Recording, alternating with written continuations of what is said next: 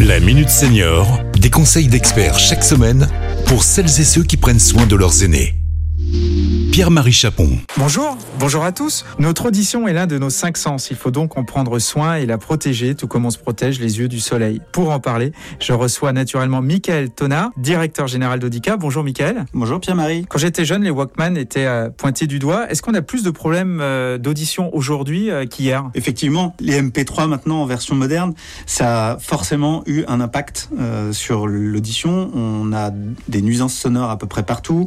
La qualité du son se, se détériore avec les, MP3 notamment. Et puis on a surtout tendance à monter le son et à mettre trop fort et à être dans un environnement bruyant. Donc il est évident qu'il faut prendre soin euh, de son audition le plus tôt possible. Et pour se protéger, il faut veiller à deux choses. Un, le niveau sonore. Et deux, la durée d'exposition à ce niveau sonore. Jusqu'à 80 décibels, par exemple, on considère que le son n'est pas dangereux pour l'audition.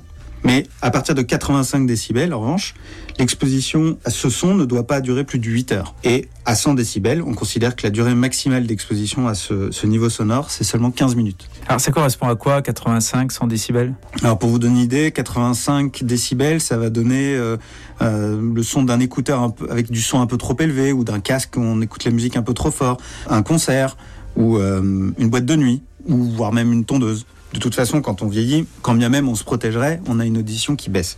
Ça s'appelle la presbyacousie. Euh, c'est un phénomène naturel et c'est pas une maladie. C'est un peu comme la baisse de la vue. La seule différence, c'est qu'une baisse d'audition, c'est un tout petit peu plus sournois, on s'en rend moins bien compte. En France, on considère que les deux tiers des plus de 60 ans euh, ont une perte auditive et c'est à partir de 60 ans qu'on peut commencer à le ressentir. Et il est vraiment donc très important de se faire dépister régulièrement à partir de 50 ans pour pouvoir voir où en est son niveau euh, auditif euh, et voir dans quelle mesure euh, on a une perte ou on n'a pas une perte. Y a-t-il des signes qui doivent nous alerter sur une éventuelle perte auditive?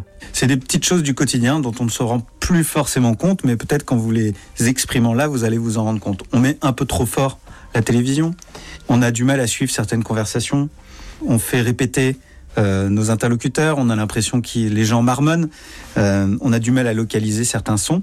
Et il y a aussi potentiellement ce qu'on appelle les acouphènes, c'est une sorte de sifflement ou de bourdonnement dans les oreilles. Tous ces signes doivent nous alerter et nous dire qu'il est peut-être temps de faire quelque chose. Merci à vous. Merci à vous. Cet épisode a été rendu possible grâce à la CARSA Tronalp, Caisse d'assurance retraite et de la santé au travail, expert du bien vieillir.